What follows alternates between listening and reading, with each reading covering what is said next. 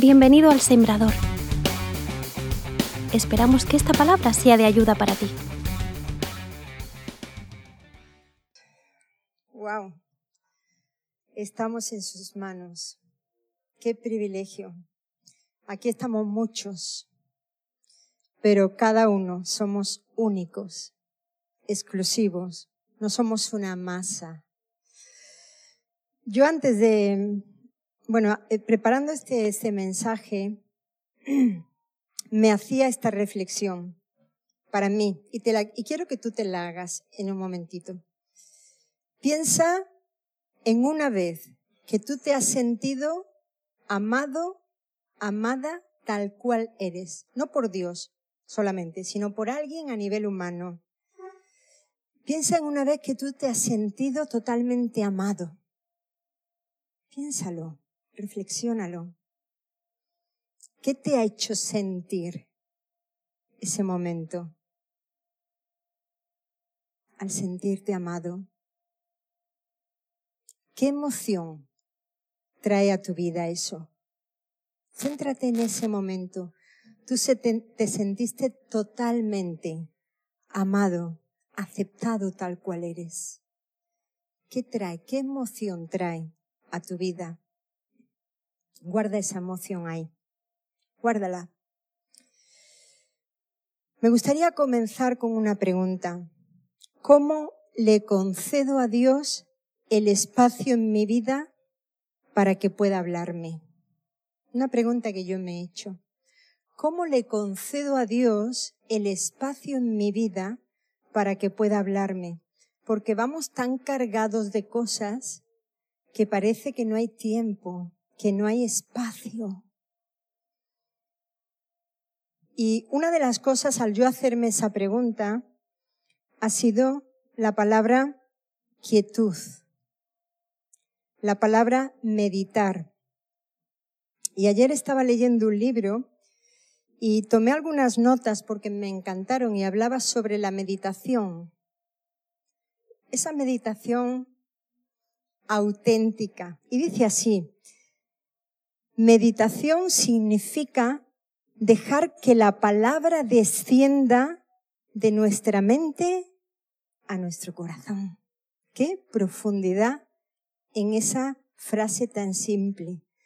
Dejar que la palabra de Dios, estamos hablando, la palabra descienda, baje de mi mente, de lo que sé racionalmente, a lo que vivo, a lo que siento. Meditación significa comer la palabra, digerirla e incorporarla a mi vida. Eso transforma.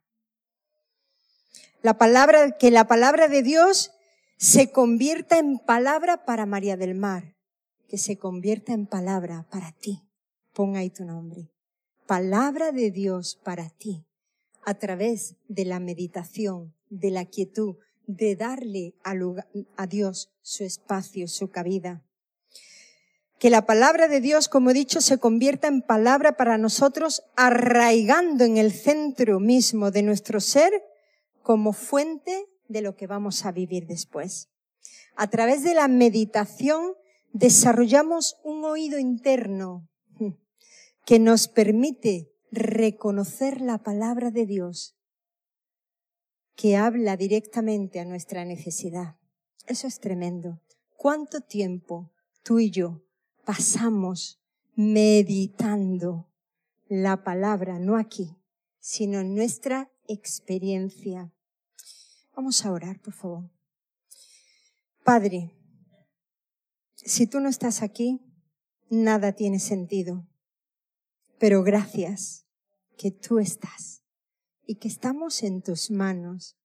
Esa realidad es transformadora, Señor. Y hoy estamos aquí para que tú y solo tú nos hables, Padre, para que tú nos toques, para que seamos transformados, empezando por mí, Dios mío, en aquellas áreas que cada uno necesitamos, Padre.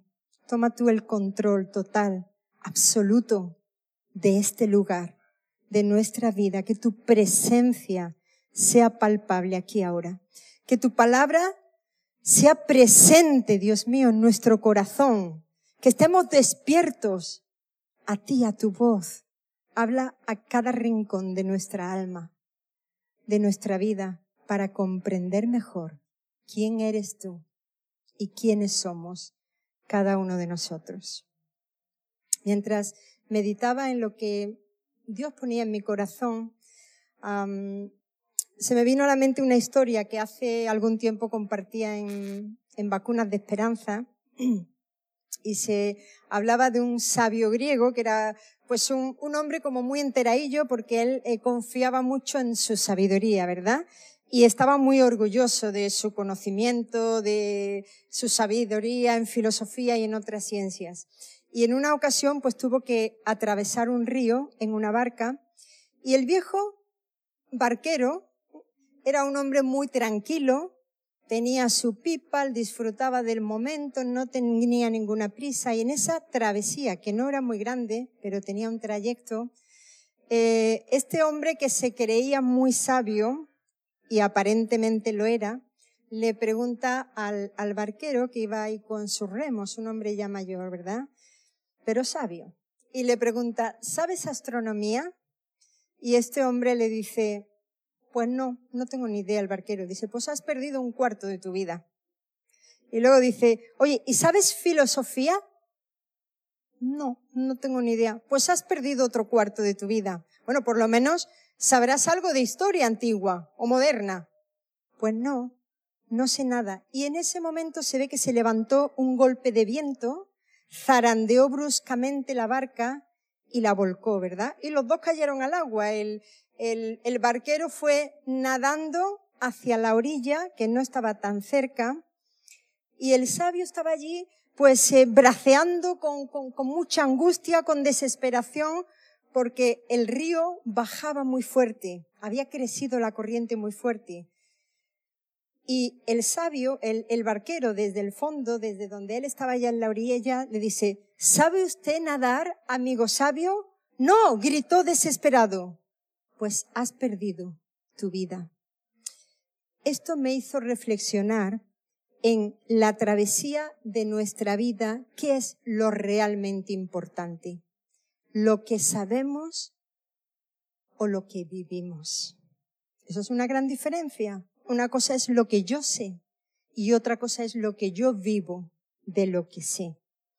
En esta vida tenemos que saber elegir y decidir qué es lo realmente importante. Yo quisiera preguntarte, voy a ir lanzando preguntas, siempre lo hago porque me las hago a mí. ¿Qué es lo realmente importante en tu vida hoy, ahora, en tu momento? Jesús dijo, ¿de qué le servirá al hombre si gana todo el mundo, pero pierde su alma? ¿Qué es lo realmente importante hoy, en este momento? Hay, Dios nos ha creado de fábrica porque somos hechos a su imagen y semejanza, con una necesidad vital de paz en el alma. Y paz no es ausencia de problemas. Paz es presencia de. Y así he titulado, y me gustaría que te quedaste, que te quedas, que te quedes con el título de este mensaje. No sé si te vas a quedar con más cosas, pero al menos quédate con el título y rúmialo, medítalo. Permite que pase de aquí a tu vivencia, a tu experiencia, que sea un momento, un momento kairos, donde la presencia de Dios está ahí. Por tanto, el mensaje de hoy es muy simple. No es la ausencia, es la presencia. Y Dios ya se ha mostrado en esta mañana su presencia aquí en cada uno de nosotros. Recuerdo cuando era niña que, mm, no sé si se, hace ahora, pero cuando estábamos en la clase siempre nos pasaban lista y decíamos, nos poníamos de pie y decíamos presente. Y cuando alguien no venía, pues se ponía una cruz. Y Dios me hacía recordar eso porque eh, el día que, cuando mi abuela murió, eh, cuando yo volví al colegio al día siguiente, yo tenía una tristeza muy profunda y tenía necesidad de que una muy buena amiga que tenía en mi clase me diese un abrazo. Pero justamente coincidió que ese día ella no estaba presente. Faltó. Y me hizo recordar eso. Las ausencias, cómo nos han afectado en nuestra vida. Pero hay alguien que siempre, siempre, siempre está y estará presente. No lo olvides. No es la ausencia, es la presencia. Vivimos tiempos donde la tierra está temblando a nivel interior del ser humano y a nivel físico. Ya lo estamos viendo, lo que está ocurriendo, ¿verdad? Donde todo se puede destruir de un momento a otro. Yo te pregunto y me pregunto, ¿qué tienes tú que no se destruye jamás? Que no se va a destruir jamás. Dice el Salmo 75, versículo 3, es tremendo. Dice, cuando tiembla la tierra con todos sus habitantes, soy yo, Dios, quien afirma sus columnas. Wow. Soy yo, Dios. Él es. Nadie más. Nadie más. No hay más. Soy yo el que te sostengo cuando tiembla tu vida por las circunstancias, cuando la, barca de tu vida se pone al revés, soy yo quien te sostengo, te dice el Señor hoy. ¿Tenemos su presencia? Lo pregunto. Si tenemos su presencia, el yo soy, el que tiene unos atributos que nadie más tiene, omnisciente, omnipotente, inmutable. Eso es tremendo. Ese Dios que dijo, sea la luz, y fue la luz. ¿Te puedes imaginar? Ese Dios hoy te está diciendo en tu necesidad, yo soy. No es tu ausencia, la ausencia que tú tengas, es la presencia de que yo estoy aquí. Tal vez otros no van a estar. Mi amiga no estuvo en aquel momento, pero hoy Dios te dice, no importa quién esté, yo soy. Yo soy.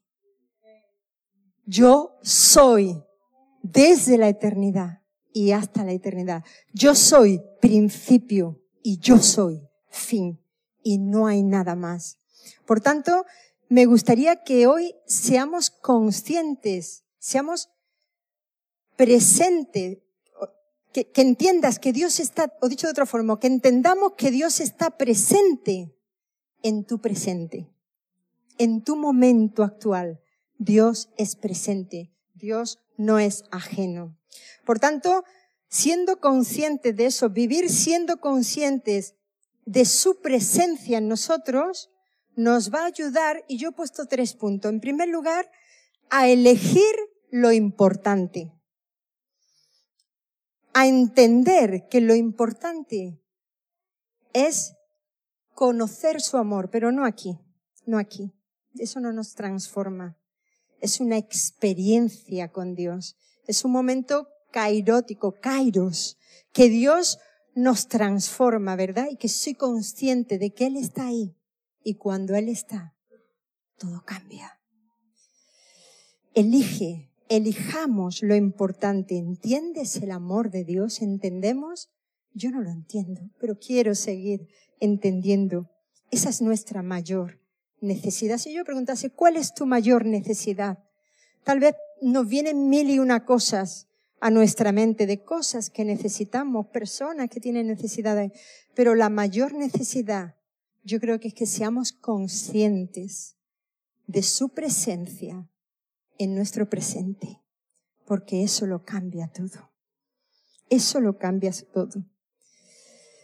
¿Qué tienes que nadie te puede quitar? Porque en esta vida podemos tener ausencia de muchas cosas, pero ¿tienes algo que nadie lo puede quitar, te lo puede quitar?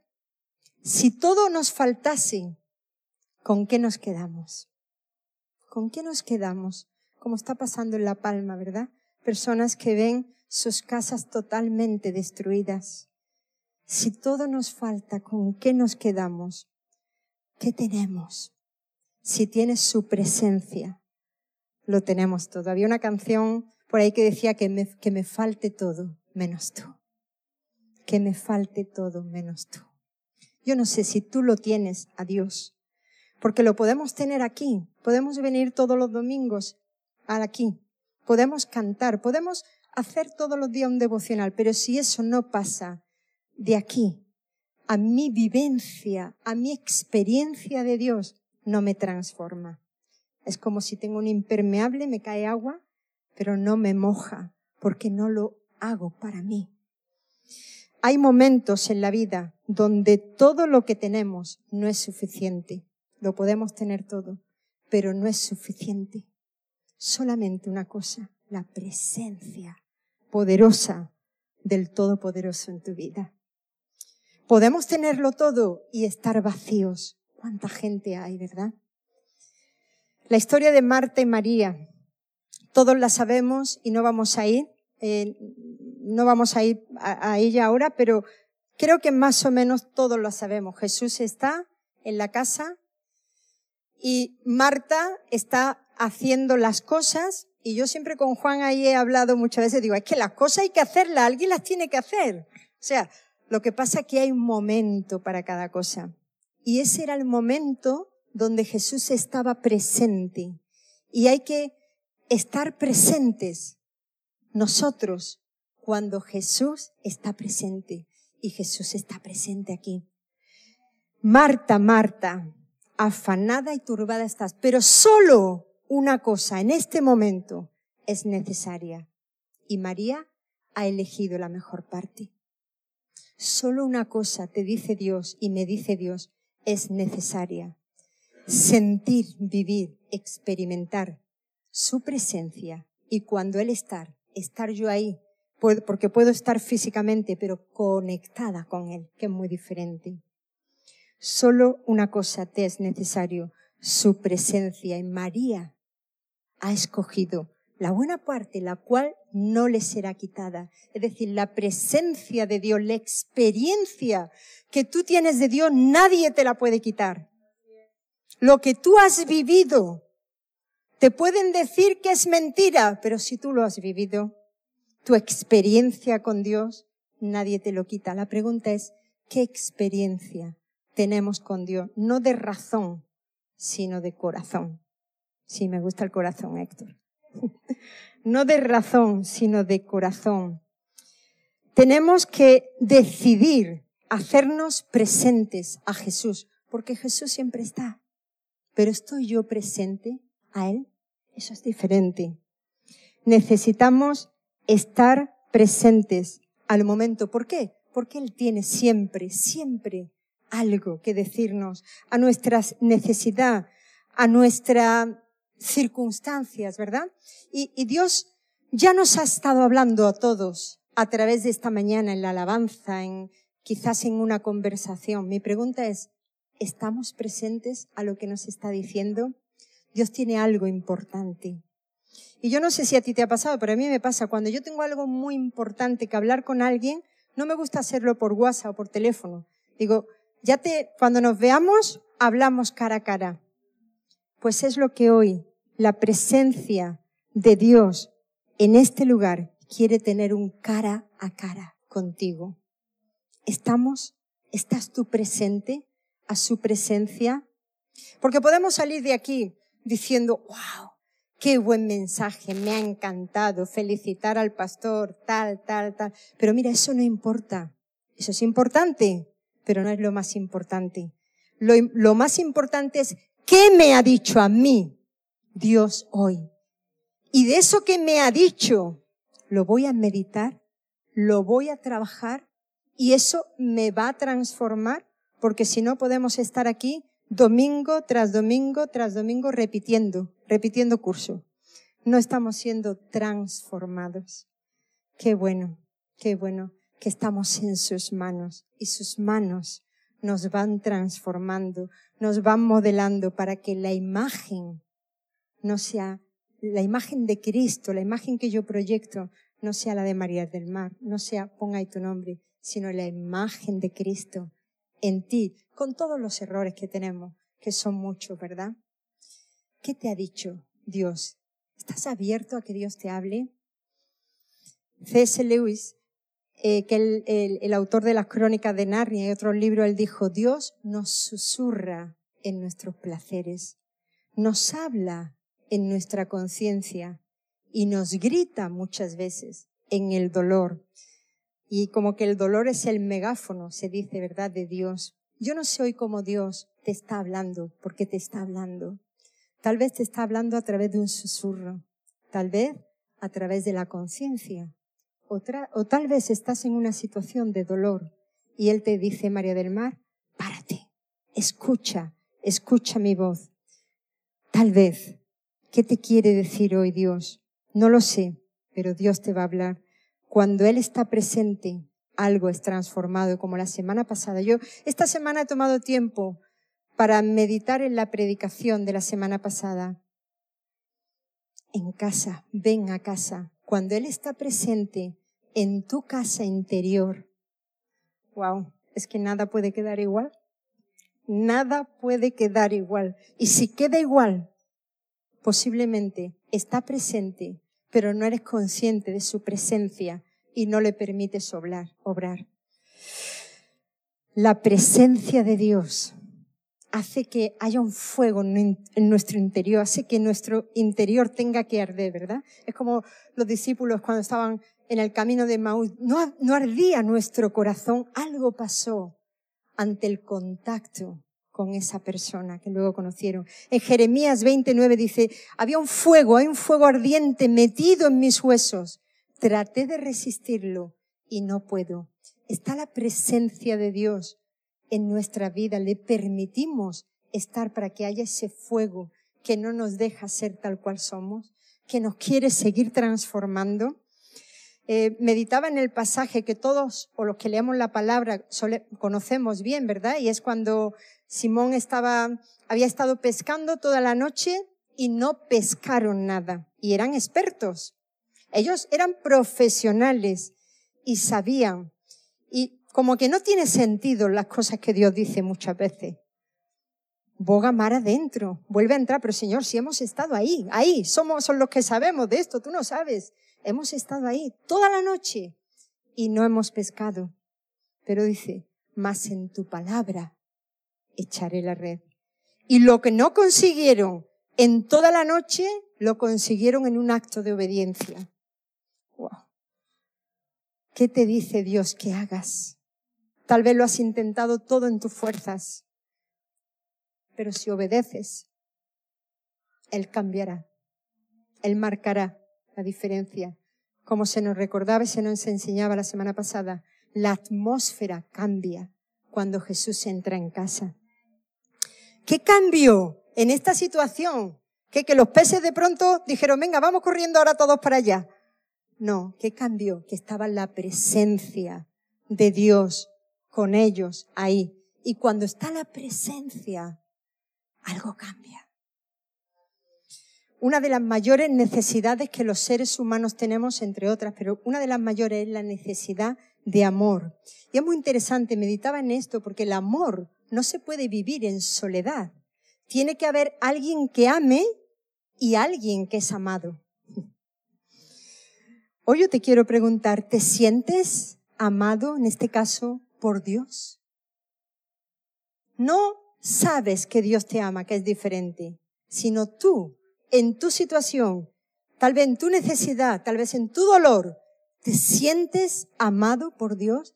ese momento de su presencia, esa experiencia que nadie te puede quitar? ¿Cómo vives y sientes y experimentas el amor de Dios? Yo creo que casi toda la Biblia se resume en un solo versículo.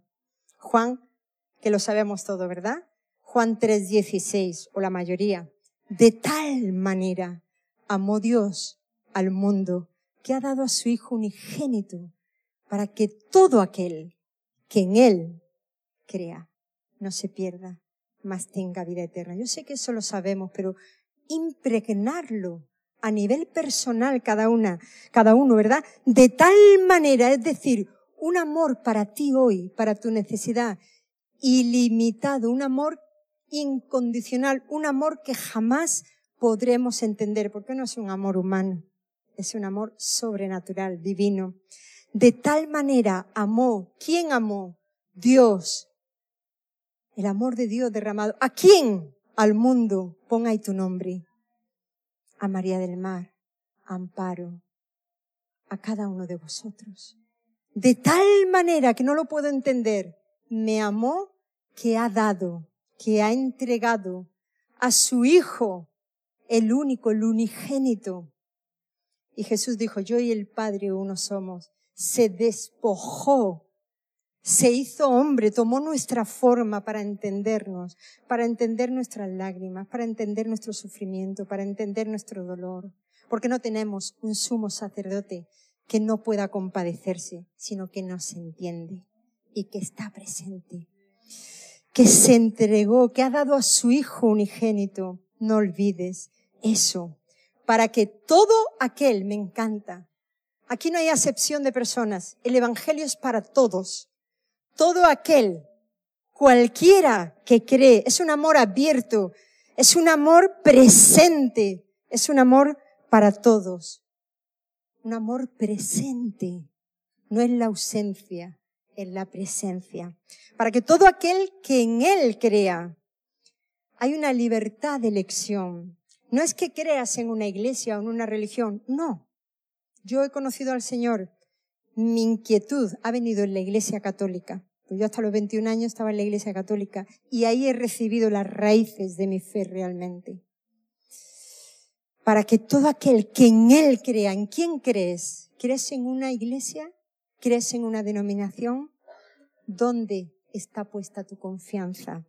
Para que en Él crea, no se pierda, mas tenga vida eterna. Tenemos un destino, un propósito, pero solo una cosa es necesaria y hay que escoger la mejor parte, la cual no será quitada, ¿verdad? Y esa primera parte es entender, no de una forma racional, sino de una forma experiencial, que Dios te ama. Que Dios te ama y que nada eso lo puede cambiar, nada lo puede quitar. El amor de Dios por ti es inmutable desde la eternidad y hasta la eternidad. No tienes que hacer nada para ganar el amor de Dios. Él lo ganó y pagó el precio más alto. Él lo ganó en la cruz. Tú solamente tienes que recibir su amor. Y no solo recibirlo, sino ser consecuente y vivir como quien decimos que somos. En segundo lugar, entender, ser conscientes de su presencia nos ayuda a entender su amor y nos ayuda a vivir sin, sin orfandad. O mejor dicho, entender su amor y la presencia de Dios nos ayuda, segundo punto, a vivir sin orfandad. No sé por qué, estas, estos últimos días oraba y sentía que esa palabra orfandad era para alguien en la iglesia. Orfandad. Yo recuerdo cuando mis papás murieron hace cinco años y murieron los dos en un periodo de cinco meses. Me vino, y todavía al día de hoy lo tengo, un sentimiento de orfandad. Es como que te falta las raíces. Es como que te falta el fundamento, ¿verdad? somos huérfanos espiritualmente y no estoy hablando de razón, ojo, estoy hablando de vivencia. ¿Vivimos como huérfanos o vivimos como hijos que nuestro Padre está ahí, estamos en sus manos y Él nos sigue dando forma y disfrutamos el viaje juntos? ¿O lo vivimos solos, sabiendo de lejos que Él está ahí, pero no experimentándolo. Dios quiere que no tengas orfandad. Si tienes un padre, significa que eres hijo. Qué palabra tan bonita. Que hay paternidad. Eres hijo, que hay paternidad. Eso te da identidad.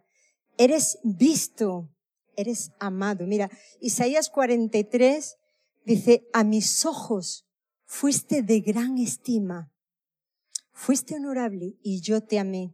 Es como si tu vida eh, estuviese entre esas dos realidades. Eres visto y eres amado. Y todo lo demás es circunstancial, porque lo que realmente vale es que eres visto por Dios, es que su mirada está sobre ti y que eres amado con un amor inmutable. Eso nos tiene que transformar, eso nos tiene que hacer vivir diferente.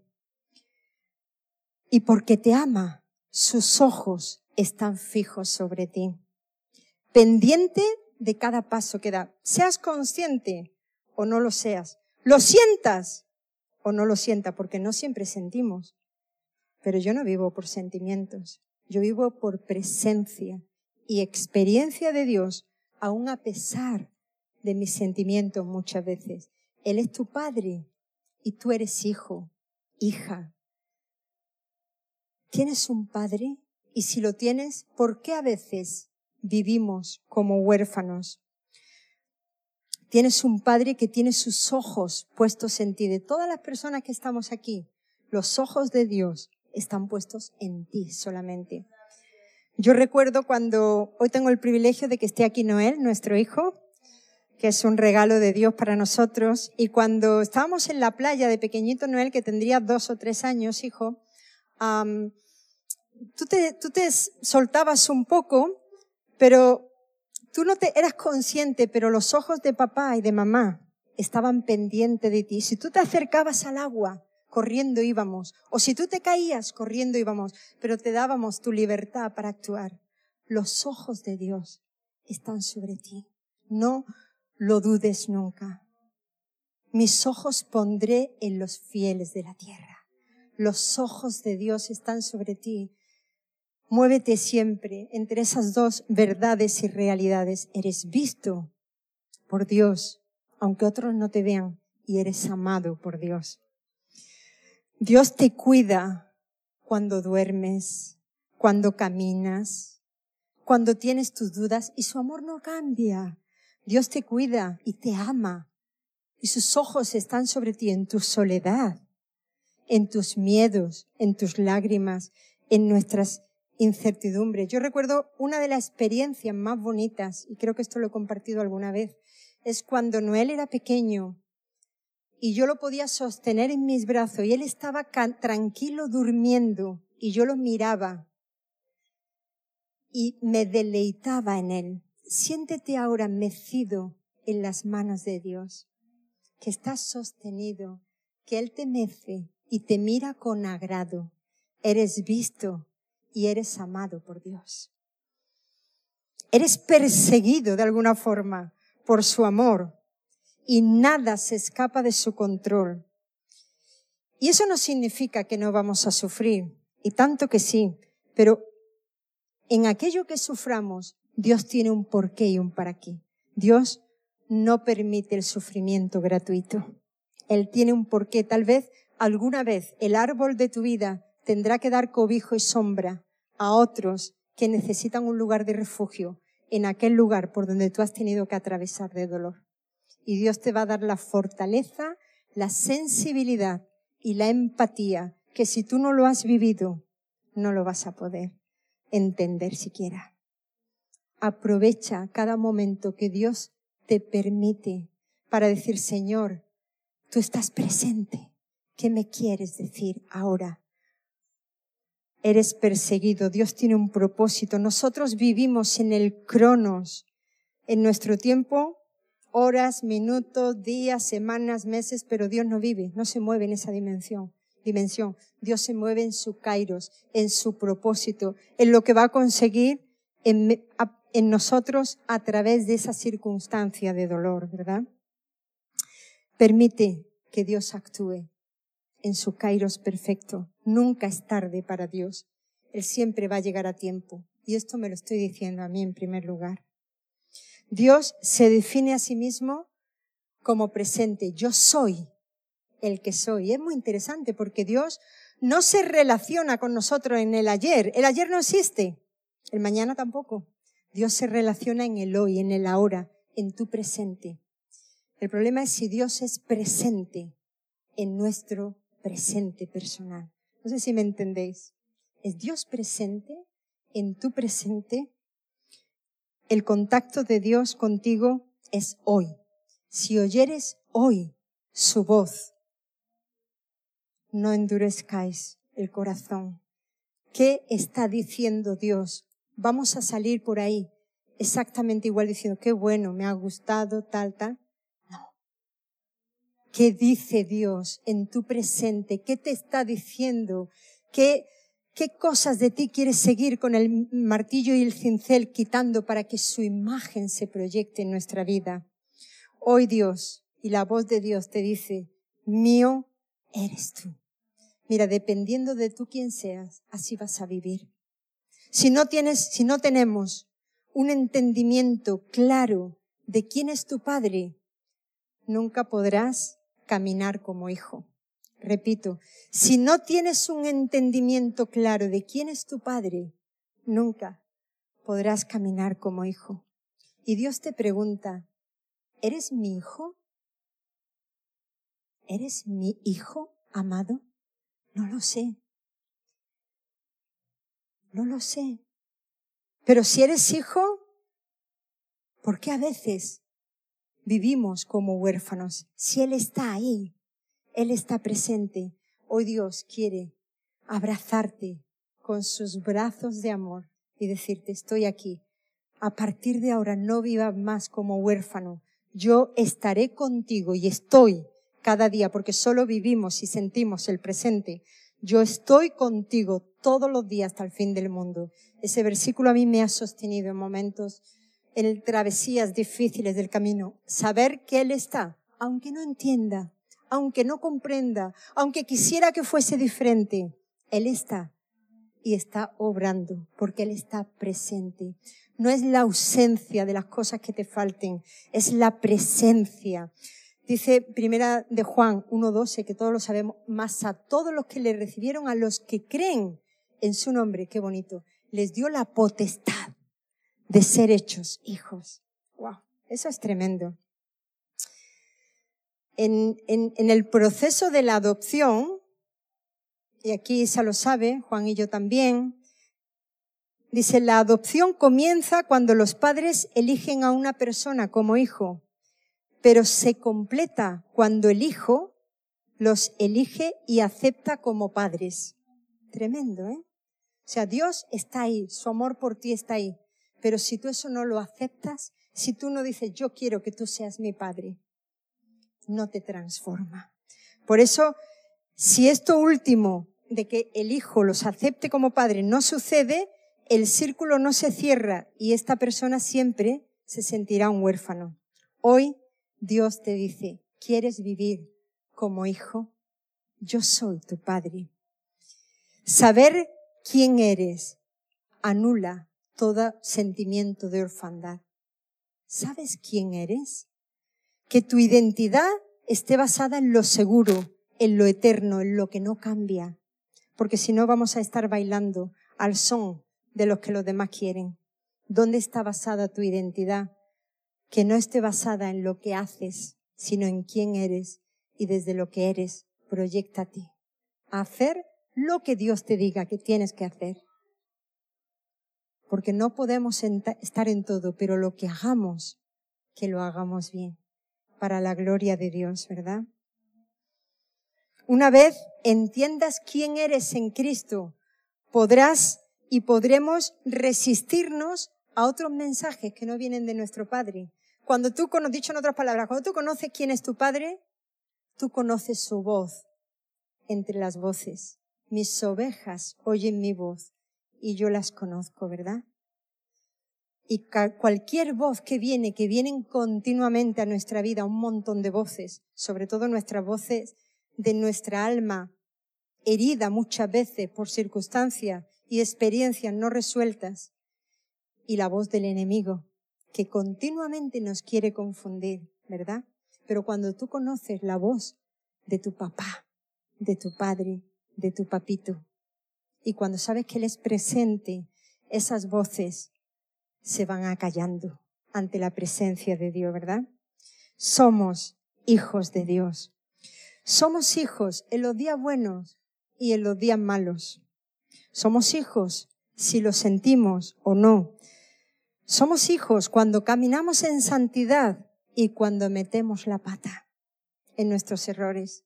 Recuerda, estamos en sus manos y Él en nuestros errores nos va a transformar, nos va a modelar, los va a usar, pero su amor es así, inmutable, no cambia, desde la eternidad y hasta la eternidad.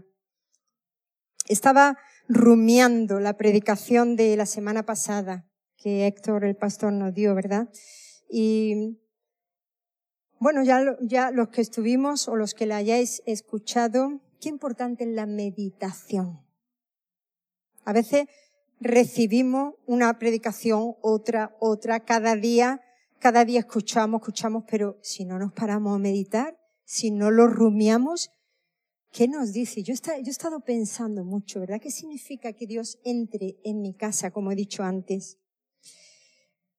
Eh, Jairo, sí. Su única hija estaba enferma. Ya dieron el veredicto, ¿verdad? Y como Héctor nos comentaba, él le rogó. Y, el pastor nos decía, cuando Jesús entra en tu casa, cambia la atmósfera, ¿verdad? Y el pastor nos decía una frase que ha notado, tú eres el único que tiene las llaves de tu corazón, el único responsable de decir si dejas a Jesús entrar o no.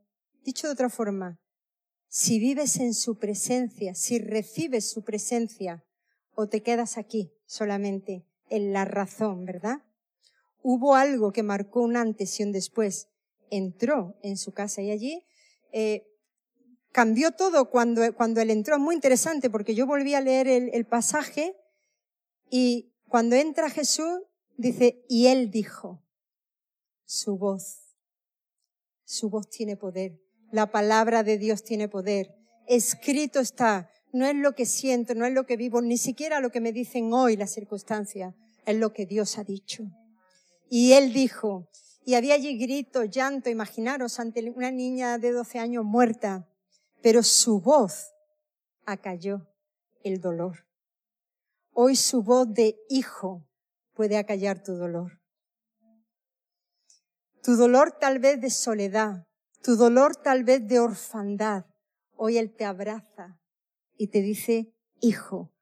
En Apocalipsis 14, 2 dice, su voz como el estruendo de muchas aguas y como el sonido de un gran trueno.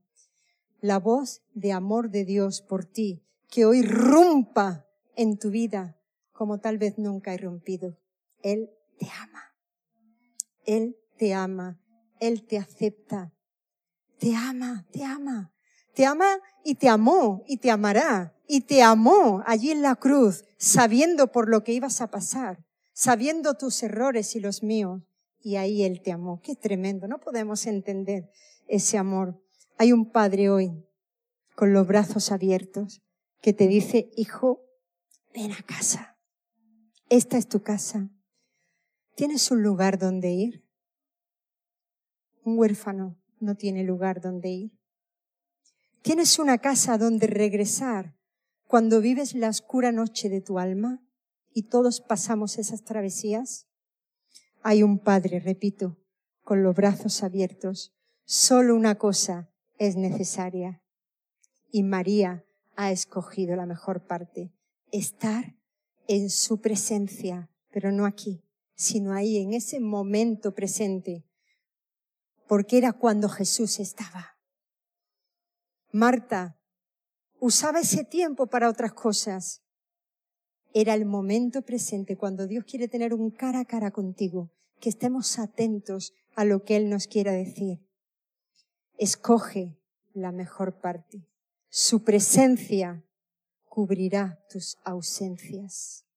Y en último lugar, su presencia te ayuda a confiar en los procesos.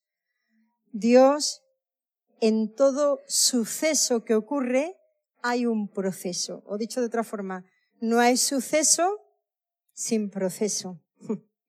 Y los procesos cuestan. Cuando el pan sale tan bueno y tal, pero la masa primero hay que amasarla, ¿verdad? Hay que trabajarla, hay que darle la forma, la forma que queremos que luego, y luego hay que pasarlo por el fuego. Y luego hay un suceso, que tenemos el pan y nos encanta el olor y nos gusta, pero esa harina, ese proceso, ese trigo, ese de trigo, tiene que ser trabajado, tiene que ser trillado. Es tremendo eso, ¿verdad? Aprovecha los procesos de Dios, aprovechemos, y me estoy hablando a mí en primer lugar, aprovechemos los procesos de Dios en nuestra vida. ¿En quién confías en tu proceso, en el proceso que estamos viviendo cada uno? Me encanta la historia y, he vuelto a ir esta semana la historia de, de la muerte de Lázaro, ¿verdad? Marta y María, íntimos, amigos, y van, eh, Lázaro, Marta y María, ¿verdad? Y y le dice, Jesús, el que amas está enfermo. Esto me tocó mucho, ¿verdad? El que amas está enfermo. Dios te ama, pero aunque nos ame, no nos exime de muchas cosas y travesías que tenemos que pasar. El amor de Dios no significa que no nos van a pasar cosas, pero Dios está presente ahí. El que amas está enfermo. ¿Y qué hace Jesús? Lo lógico en el cronos tuyo y mío que hubiera sido, pues hombre, como lo amo me voy corriendo, además yo tengo el poder y voy. Pero Jesús, para nada, solo dijo, esta enfermedad no es para muerte, sino para la gloria de Dios. Tiempo cronos y tiempo kairos. Qué diferente, ¿verdad? Si Dios permite un dolor en nuestra vida durante un tiempo, no hemos visto todavía el final, Dios tiene la última palabra, no lo olvides. Y Dios te ama y estamos en ese proceso. Pero es muy interesante porque Lázaro murió, dice que estuvo cuatro días y luego va Jesús. Y es muy interesante, muy interesante porque le dice su hermana, Señor, si hubieses estado, si hubieses estado, eso sí es, ¿verdad? Si hubiese hecho, si no hubiese ido, si tal, si tal, pero Dios permitió ese suceso para trabajar en el proceso de la vida de Lázaro, de Marta y María, y para que se reflejara la gloria de Dios en ese evento, ¿verdad? Porque si no hubiera sido un milagro más, pero no en el tiempo oportuno. Qué tremendo, ¿verdad? Pero es muy interesante en el versículo, si lo podéis mirar en la, en la Biblia, ¿verdad? En Juan, el Evangelio de Juan, eh, capítulo 11, el versículo 22 le dice, Señor, si hubieses estado aquí, mi hermano no habría muerto. Pero mira lo que dice, mas también sé ahora. Es decir, hay una realidad que no la puedo evitar. Es esta. Señor, no tengo fe. Señor, no tengo trabajo. Señor, mis hijos están enfermos. Señor, mm, lo que sea tu situación. Eso es lo que yo vivo. Ese es mi presente, mi realidad. Mas también sé ahora que lo que tú dices se cumplirá. Cambia tu circunstancia por más también sé ahora que lo que Dios ha dicho se cumplirá. Y dice, más también sé ahora que todo lo que pidas a Dios te lo dará. Es Dios quien te lo dará. Y mi pregunta es, ¿a quién recurrimos? para que satisfaga nuestra necesidad. ¿A quién? ¿Recurres a un amigo? ¿Recurres a una amiga? ¿Recurres a los pastores? Y está bien que recurramos a amigos, yo no digo que no, pero la necesidad más profunda de tu alma solamente la puede suplir Dios. ¿A quién recurres? Recuerda, estás y estoy y estamos en el proceso de Dios para lo que va a ocurrir. Dios tenía un propósito en la muerte de Lázaro, que su gloria fuese aún más grande. Dios actúa y actuará, pero antes nos tiene que estar procesando como hijos, porque Él quiere que la imagen que reflejemos sea la imagen de Cristo. Yo te pregunto, ¿a quién te pareces? ¿A quién ven los demás cuando te ven a ti? ¿Te pareces a Jesús? ¿Nos parecemos a Jesús?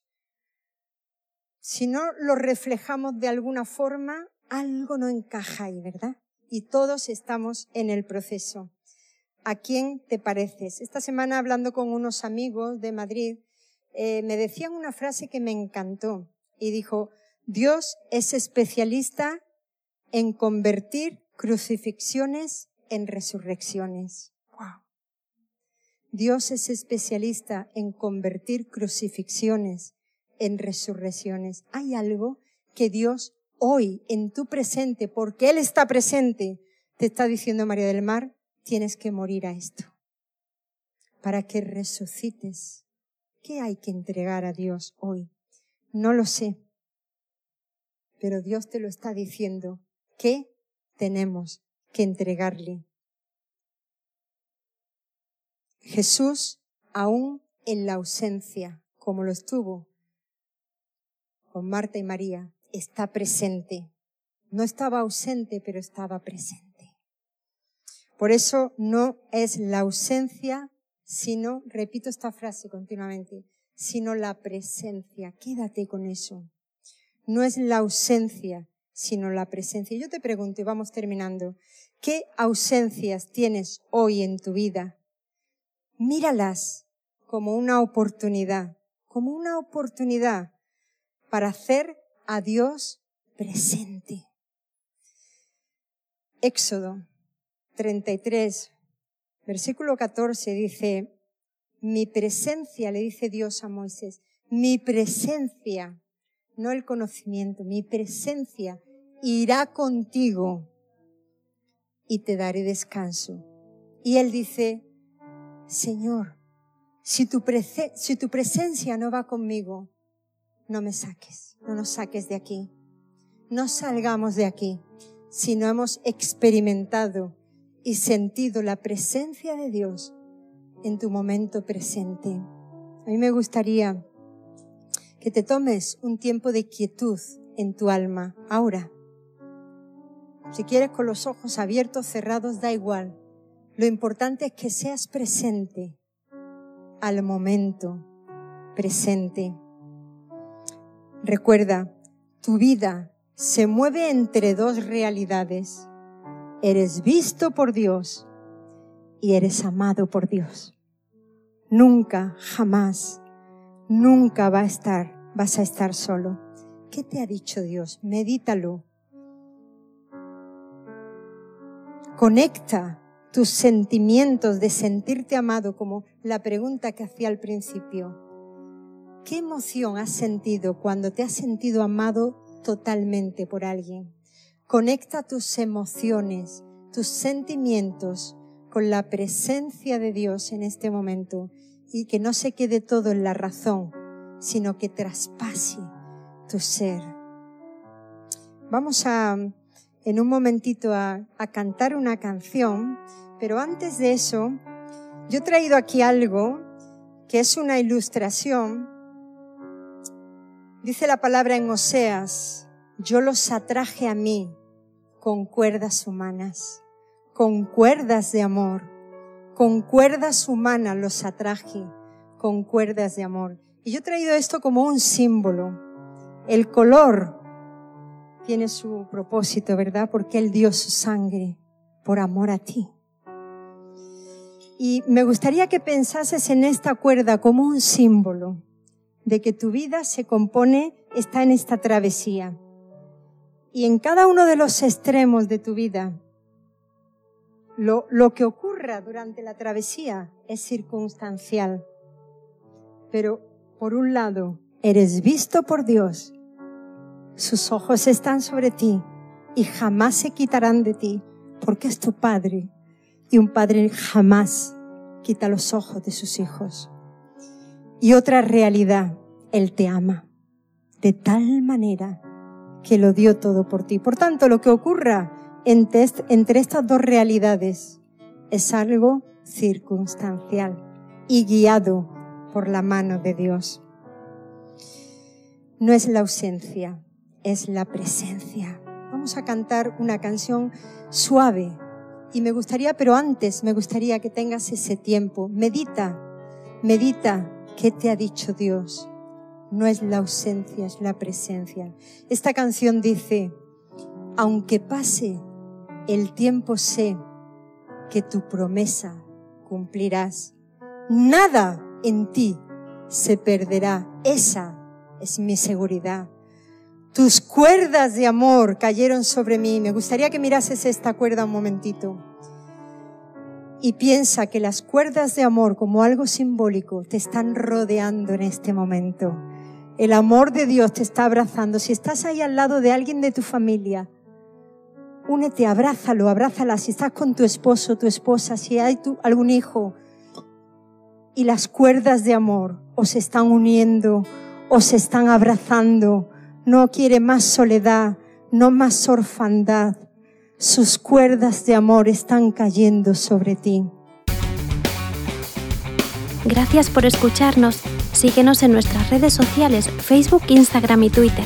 O sigue en directo nuestros servicios a través de nuestra web www.iglesialsembrador.es o nuestro canal de YouTube. También puedes visitarnos en nuestro auditorio en calle Quejío 5, en Sevilla.